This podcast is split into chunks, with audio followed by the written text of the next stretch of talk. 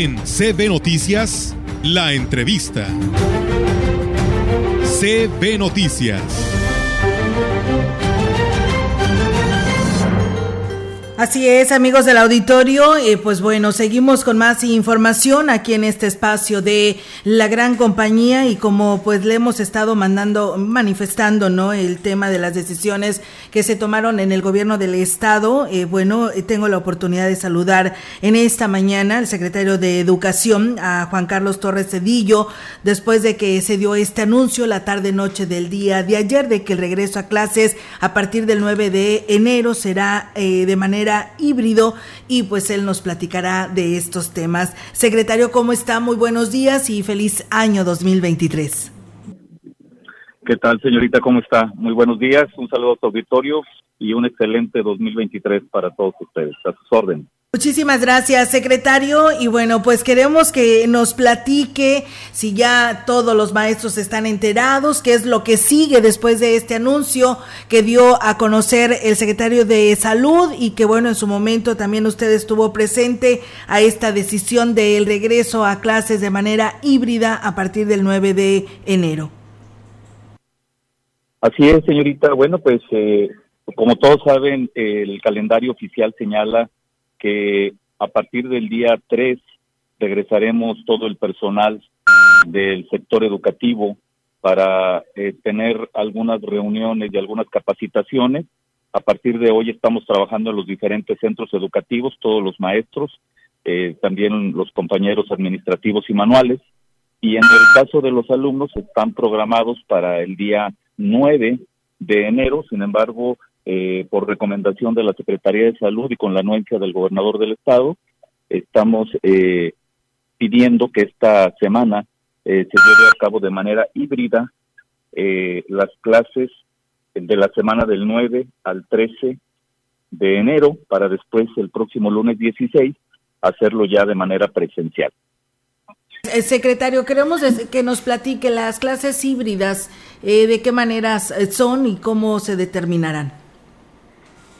Sí, esta modalidad es eh, semipresencial, escalonada o virtual, es decir, eh, puede estar la mitad del grupo eh, en un día, la otra mitad el siguiente día, y todo esto precisamente a partir del día de hoy en estas reuniones de capacitación estarán los compañeros maestros de cada una de las instituciones poniéndose de acuerdo para ver cuál es la mejor forma de acuerdo a las necesidades de cada institución. Todo esto con la intención de tomar una medida preventiva para no eh, eh, incrementar eh, los porcentajes de contagios. Afortunadamente, San Luis Potosí estamos en el top 5 de los estados con menor contagio desde la pandemia hasta el día de hoy. Nosotros semanalmente entregamos a la CEP un reporte de todo lo que sucede en todo el estado, en las más de 8.100 instituciones que tenemos y en un universo de 875 mil alumnos. Y bueno, tenemos un porcentaje afortunadamente muy bajo, nada que ver con lo que sucedió hace un año en la pandemia, sin embargo, las medidas que hemos venido tomando nos han dado resultado y hoy es una medida más que propone el gobernador avalada por la Secretaría de Salud y nosotros ya a través de la estructura educativa la hemos bajado a todas las instituciones de educación básica y medio superior. Muy bien, eso era lo que iba a preguntar, la educación básica nada más. Entonces, todos los, los niveles educativos eh, así se han implementado. Hay unas instituciones de nivel de nivel medio superior que pues eh, arrancarán clases por ahí del 23 de enero y pues me imagino que con ellos no habrá excepción. ¿Cabe la posibilidad, secretario, de que se llegue el 16, de que sigan manteniéndose híbridos o es un hecho que regresan todos a clases? Todo dependiendo del resultado. ¿Cómo se está planeando esto? Y bueno, nosotros eh, todos los días estamos monitoreando en coordinación con la Secretaría de Salud las estadísticas y ponderamos sobre, por sobre todas las cosas la salud de nuestras niñas, niños y adolescentes y por supuesto de nuestro personal docente, administrativo y manual en las instituciones. Si por algún motivo las estadísticas rebasaran eh, y, fuera un foco rojo el hecho de que fuera necesario mantener estas medidas o, o de plano eh, tomar la decisión de que fueran totalmente a distancia eh, las clases, pues así lo haríamos, estaríamos atentos.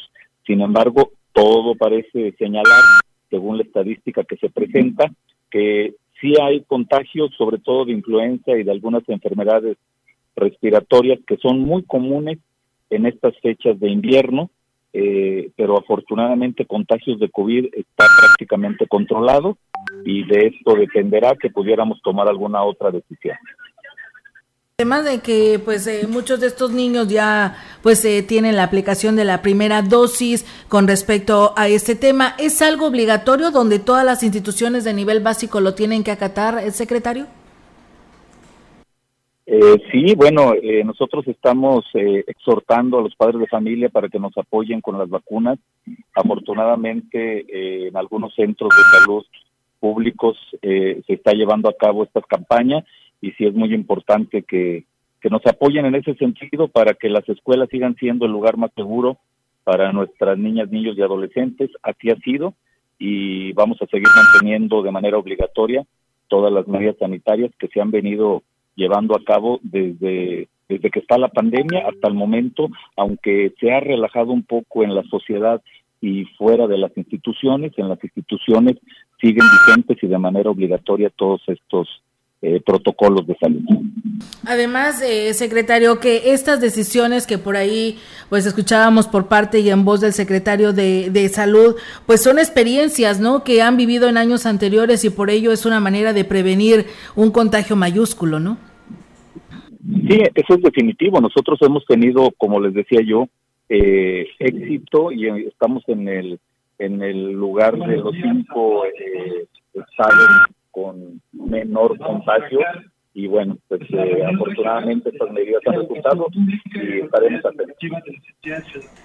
Muy bien, eh, secretario, pues estaremos muy al pendiente de también de todas estas decisiones que se lleguen a tomar a nivel eh, estado para que pues la población educativa, padres de familia y maestros, pues de esta parte de nuestra región huasteca estén enterados de estas decisiones que se lleguen a tomar y pues estar al pendiente de una manera oficial, ¿no? Donde nos den a conocer eh, esta información y evitar las especulaciones, ¿no, secretario? Sí, es muy importante estar de manera presencial para recuperar todo el rezago educativo que tenemos. Eh, es importante que a través de los medios oficiales eh, estén atentos a todas las indicaciones que hay para que pues, podamos estar sobre todo presentes.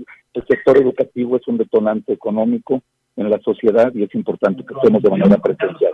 Muy bien, secretario, pues yo le agradezco muchísimo la oportunidad de platicar con usted. Sé que está por allá en una, que por arrancar una reunión allá en Guadalajara y la verdad le agradecemos muchísimo que nos haya atendido esta llamada.